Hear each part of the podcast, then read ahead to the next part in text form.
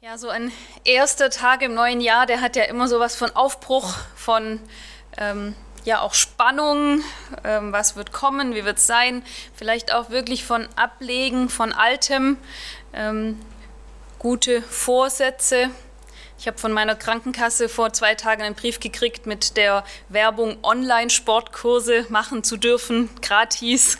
Ähm, sowas kommt dann oft zum neuen Jahr, weil man sich da vielleicht vornimmt, sportlicher zu sein oder wie auch immer. Und ich glaube, dieses Jahr ist es nochmal ganz besonders, weil dieses Jahr alle hoffen, dass dieses Jahr besser, auf jeden Fall anders wird als das letzte. Was kommen wird, wissen wir nicht. Das hat uns das vergangene Jahr eindrücklich gezeigt, dass wir darüber nicht verfügen können und uns eigentlich auch es meistens nicht ausmalen können, was passieren wird. Und ihr habt jetzt alle einen Bibelvers bekommen und ich wünsche euch, jedem Einzelnen, dass dieser Vers euch über das Jahr auch begleitet. Egal, ob er euch jetzt auf den ersten Blick total zusagt und ihr direkt was mit anfangen könnt oder vielleicht jetzt auch momentan gar nicht. Ich glaube, dass Gott zu uns sprechen will und vielleicht möchte er auch durch diesen Vers zu dir sprechen, jetzt in dem Moment oder irgendwann im Laufe des Jahres. Vielleicht auch nicht, vielleicht ist es einfach ein Vers, der dich sonst begleitet, der, den du dich immer wieder dran erinnerst. Nehmt ihn auf jeden Fall mit, hängt ihn euch irgendwo hin, wo ihr ihn immer wieder sehen könnt. Mir geht es so, ich vergesse es dann nach ein paar Wochen spätestens. Ich muss es mir irgendwo hinhängen, wo ich immer wieder bewusst draufschauen kann. Und jetzt hat jeder von euch einen Vers mitbekommen für dieses Jahr, aber es gibt ja eben auch diesen einen Vers, der immer über dem ganzen Jahr steht für alle Christen, ähm, der uns als Gemeinschaft auch begleiten soll, Gemeinschaft aller Christen. Und diese Jahreslosung heute haben wir schon gelesen und auch schon gehört, seid barmherzig, wie auch euer Vater barmherzig ist. Und ich habe drei Punkte dazu mitgebracht und ich sage es gleich am Anfang. Es wird sicher nicht alles gesagt werden, was man zu diesem Vers und zu Barmherzigkeit sagen kann. Und Helmut und ich haben auch darüber gesprochen und haben gesagt, eigentlich ist es doch oft so, man hört die Jahreslosung am Anfang vom Jahr ständig, man liest sie überall und vielleicht kommt sie dann ganz am Ende vom Jahr wieder vor und zwischendrin weiß man gar nicht so genau, was war das eigentlich dieses Jahr. Und deswegen möchten wir das Jahr über immer wieder auch die Jahreslosung zu Wort kommen lassen und in verschiedenen Predigten sie auch immer wieder in Erinnerung rufen. Deshalb, wenn ihr irgendwas vermisst, ein Gedanke, ähm, dann dürft ihr das Jahr über gespannt sein, ob er vielleicht noch kommt. Und wenn er dann am Ende des Jahres nicht gekommen ist, dann dürft ihr uns das sagen und dann werden wir ihn nochmal anders auch einbringen. Oder ihr sagt ihn uns vorher, dann können wir ihn vielleicht davor auch schon einbringen. Aber nur, dass das schon mal am Anfang gesagt ist und dass ihr auch wisst, dieser Vers wird uns auch übers Jahr immer wieder mal begleiten. Ich habe jetzt drei Punkte für heute dabei, die eher so grundlegend sein sollen. Und der erste Punkt heißt Barmherzigkeit verstehen. Und dieser erste Punkt, der wird jetzt ein bisschen theoretisch. Ich verspreche euch dafür, der zweite, der wird sehr praktisch. Aber der erste wird ein bisschen theoretisch. Mir hat er sehr Spaß gemacht vorzubereiten, weil ich sehr gerne mich mit Sprachen beschäftige, mit der deutschen Sprache, aber auch mit anderen.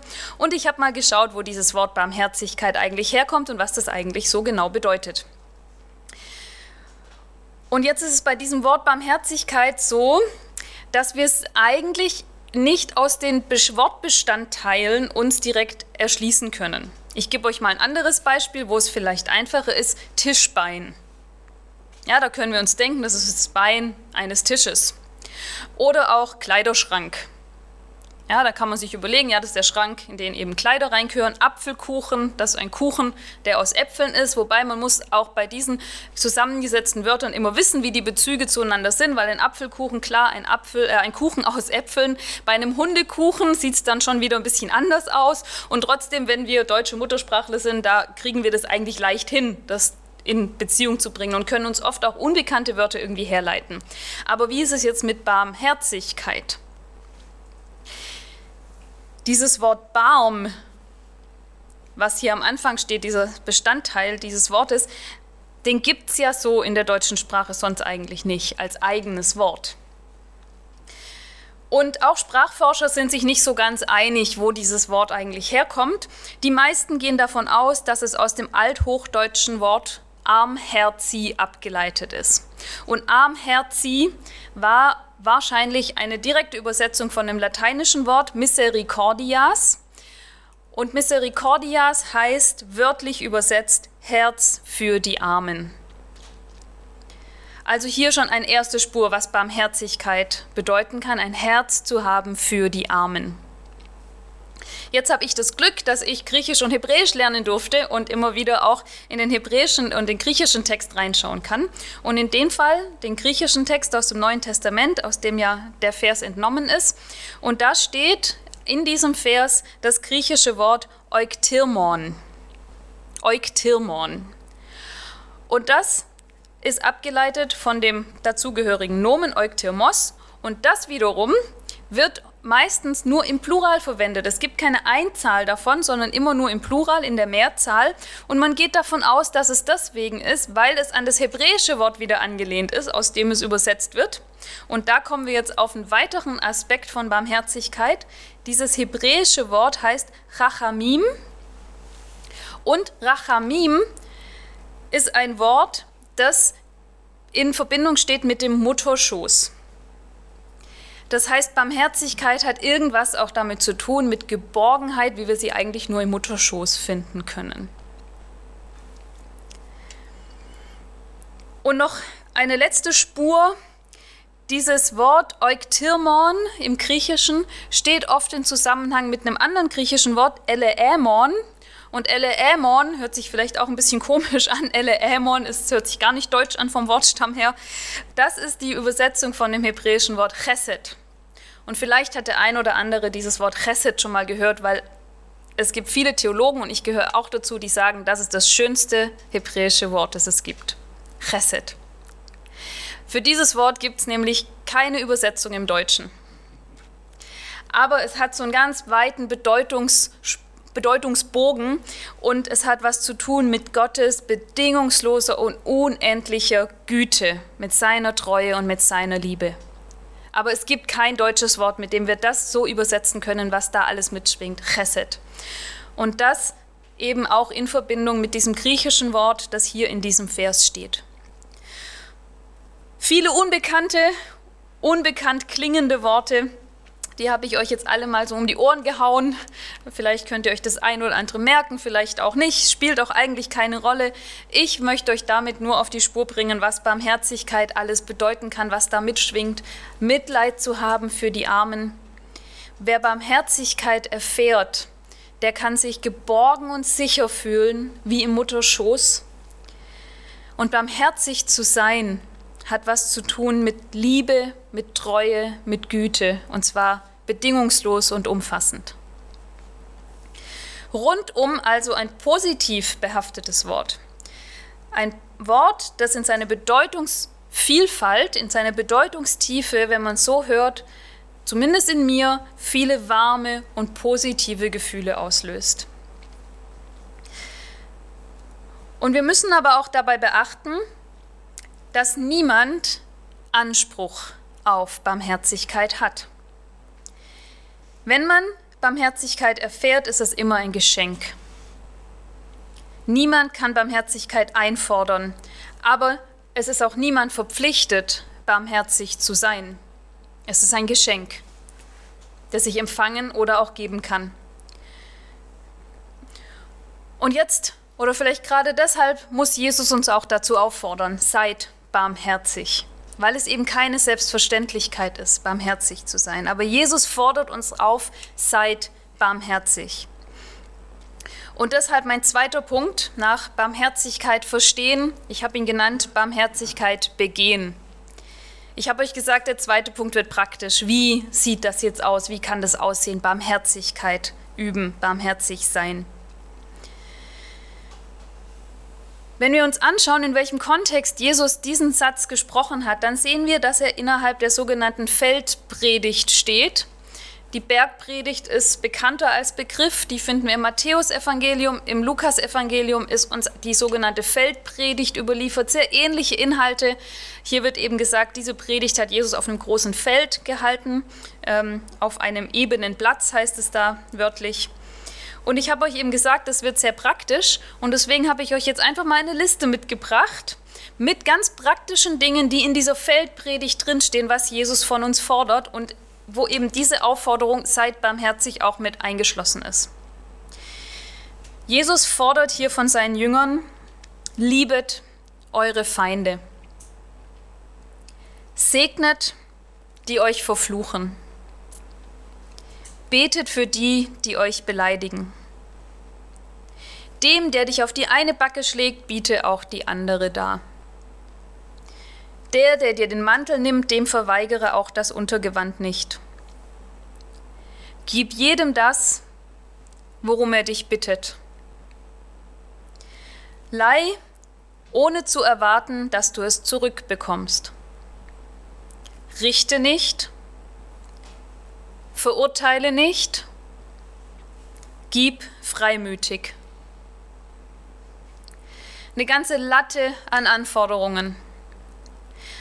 Wenn wir uns jetzt in Erinnerung rufen, was barmherzig sein bedeutet, Mitleid mit den Armen zu haben, jemand ein gutes, sicheres, geborgenes Gefühl zu geben, Liebe, Güte und Treue zu praktizieren, dann passen diese Dinge aber ja ganz genau da rein.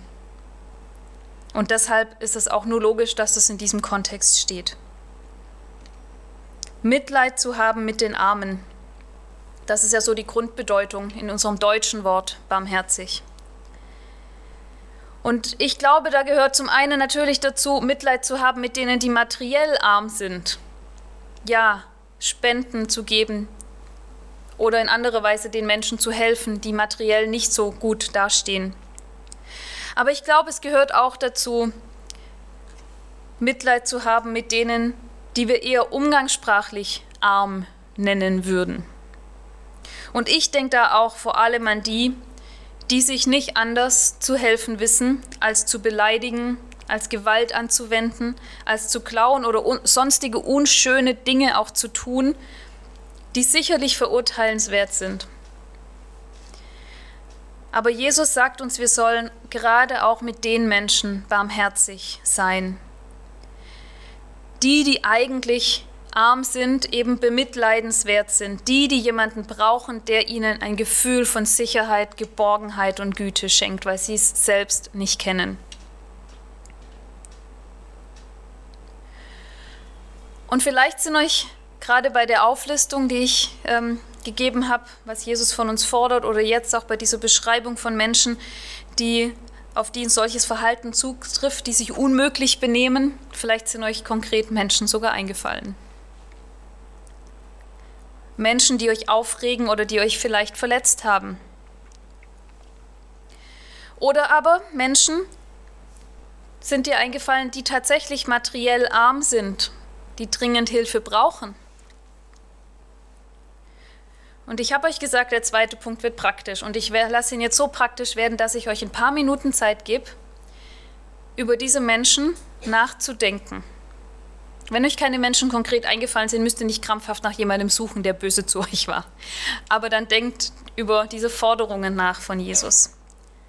Und vielleicht möchtet ihr gleich für bestimmte Menschen beten oder euch konkret was vornehmen, was ihr in diesem Jahr, vielleicht auch möglichst bald in diesem Jahr, für diese Menschen tun wollt. Ein paar kurze Momente, jeder für sich in der Stille.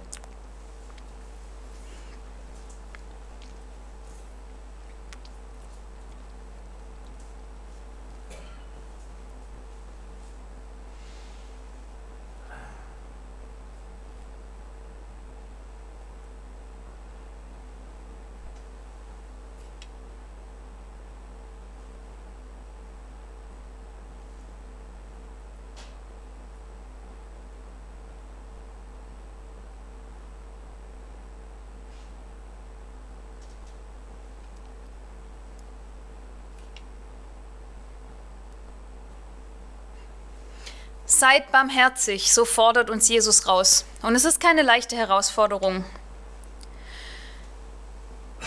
Jesus gibt uns aber auch eine Hilfestellung mit, oder ich will vielleicht eher sagen, eine Motivation, das zu üben, Barmherzigkeit zu üben, barmherzig zu sein.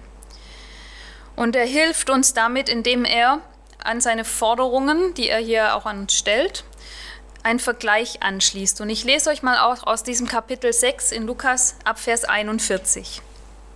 Da heißt es nämlich, was siehst du den Splitter in deines Bruders Auge, aber den Balken im eigenen Auge nimmst du nicht wahr?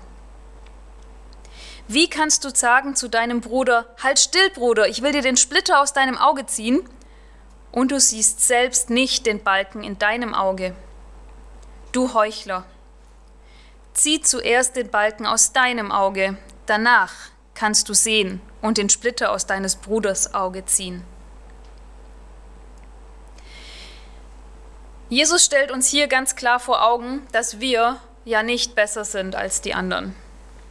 Vielleicht tun wir nicht die gleichen unmöglichen Dinge, wie andere Menschen das tun, aber wir tun dafür anderes Unmögliches. Und deshalb sind wir genauso auf Barmherzigkeit angewiesen wie alle anderen Menschen auch. Wir sind auf die Barmherzigkeit anderer Menschen angewiesen, wenn wir sie vielleicht verletzen, aber wir sind noch viel mehr auf Gottes Barmherzigkeit angewiesen. Und deshalb heißt mein dritter Punkt nach Barmherzigkeit verstehen, Barmherzigkeit begehen, drittens Barmherzigkeit erflehen. Wenn wir mal ganz ehrlich sind, dann hätte uns vorhin in der kurzen Stille zuerst ein Name sofort einfallen müssen, nämlich unser eigener. Wie oft scheitern wir selbst dran, das Richtige und das Gute zu tun? Wie oft sind wir selbst eigentlich auf Barmherzigkeit anderer oder eben Gottes Barmherzigkeit angewiesen? Die Bibel sagt uns in Römer 3, 23, sie sind allesamt Sünder und ermangeln des Ruhmes, den sie vor Gott haben sollen. Alle, jeder Einzelne. Keiner von uns ist ohne Fehler, keiner kann vor Gott bestehen. Jeder Einzelne ist auf Gottes Barmherzigkeit angewiesen. Und wie gut, dass Jesus uns in unserer Jahreslosung neben der Forderung seid barmherzig auch gleich eine Zusage mitgibt. Weil das ja noch weitergeht. Er sagt ja, wie auch euer Vater barmherzig ist. Und das ist in erster Linie mal eine Zusage an uns. Unser Vater ist barmherzig. Wir dürfen uns an ihn wenden, wir dürfen um seine Barmherzigkeit bitten, wir dürfen sie erflehen. Wir dürfen uns mit allem unserem Scheitern an ihn wenden. Und er will uns gerne verzeihen und er will uns gerne immer wieder neue Chancen geben. Keiner soll sich scheuen, zu Gott zu kommen und um seine Barmherzigkeit zu bitten. Und trotzdem möchte ich uns warnen, allzu leichtfertig mit Gottes Barmherzigkeit umzugehen. Gottes Barmherzigkeit hat ihn selber nämlich ganz schön viel gekostet. Als gütiger, aber eben auch als gerechter Gott musste er einen Weg finden, wie er uns gegenüber barmherzig sein kann, aber gleichzeitig gerecht bleibt. Und er hat den Weg gefunden. Und der Weg ist die Barmherzigkeit überhaupt. Er hat nämlich sich selbst geopfert, seinen Sohn geopfert. Das ist die eigentlich barmherzige Tat. Und jetzt kann Gott uns immer wieder Barmherzigkeit zukommen lassen. Aber gerade weil es Gott eben so viel gekostet hat, seinen eigenen einzigen Sohn hat es ihn gekostet, deswegen sollten wir nicht leichtfertig damit umgehen. Ich hatte vor allem früher viel Kontakt mit Muslimen und öfter mal habe ich da ungefähr in dem Wortlaut von ihnen gehört, ich will kein Christ sein, Christsein ist mir zu einfach. Wenn ihr was Schlimmes getan habt, dann sagt ihr einfach, sorry Gott, und dann ist alles wieder gut. So einfach kann es doch nicht sein. Und ja, Sie haben recht. So einfach kann es wirklich nicht sein. Leichtfertig sorry zu sagen reicht nicht aus. Das wäre nicht fair Gott gegenüber, der so viel für uns gegeben hat. Aber Gott sieht unser Herz. Er möchte, dass wir ehrlich bereuen und wenn wir es tun, dann wird er uns seine Barmherzigkeit auch nicht verwehren. Wenn wir Gott um seine Barmherzigkeit anflehen, dann wird er uns Anteil dran geben. Auf jeden Fall. Und ich will euch ermutigen, voll und ganz auf Gottes Barmherzigkeit zu vertrauen und keine Sekunde dran zu zweifeln. Und gleichzeitig will ich euch daran erinnern, dass Gottes Barmherzigkeit nicht selbstverständlich ist und wir nicht über sie verfügen. Aber ein wirklich ernst gemeintes Bereuen und Erflehen, wird seiner, Erflehen seiner Barmherzigkeit, das wird sein Herz nicht kalt lassen. Und er wird barmherzig sein. Ich habe versucht, euch zu helfen, Barmherzigkeit zu verstehen, zu erkennen, was es heißt, Barmherzigkeit zu begehen und euch aufzuzeigen, dass es nötig ist, Barmherzigkeit zu erflehen und sie nicht leichtfertig als Selbstverständlichkeit vorauszusetzen. Und ich bin gespannt, auf welche Art und Weise Gott uns in diesem Jahr herausfordern wird, barmherzig zu sein. Und ich bin auch gespannt, wo wir staunen werden, wie groß Gottes Barmherzigkeit tatsächlich ist. Und ich möchte zum Abschluss noch beten. Vater, ich danke dir, dass du ein barmherziger Gott bist, der gerne vergibt. Ich danke dir, dass du es dir selbst so viel hast kosten lassen, dass du uns gegenüber barmherzig sein kannst. Und jetzt forderst du uns auch heraus, diese Barmherzigkeit, die wir von dir erfahren, auch weiterzugeben und selbst barmherzig zu sein. Und du weißt, wie oft uns das schwerfällt. Und deshalb bitten wir dich, dass du uns dabei hilfst, immer wieder barmherzig zu sein an den Menschen gegenüber, dass du uns auch aufzeigst, wer unsere Barmherzigkeit wirklich braucht. Und wir möchten dich auch bitten für alle Menschen, die verbittert sind und die nicht mehr barmherzig sein können. Bitte weich du ihr Herz auf und erfülle es mit deiner Liebe. Und nochmal danke, dass deine Barmherzigkeit über unserem Leben steht und wir immer zu dir kommen dürfen und um deine Barmherzigkeit bitten. Amen.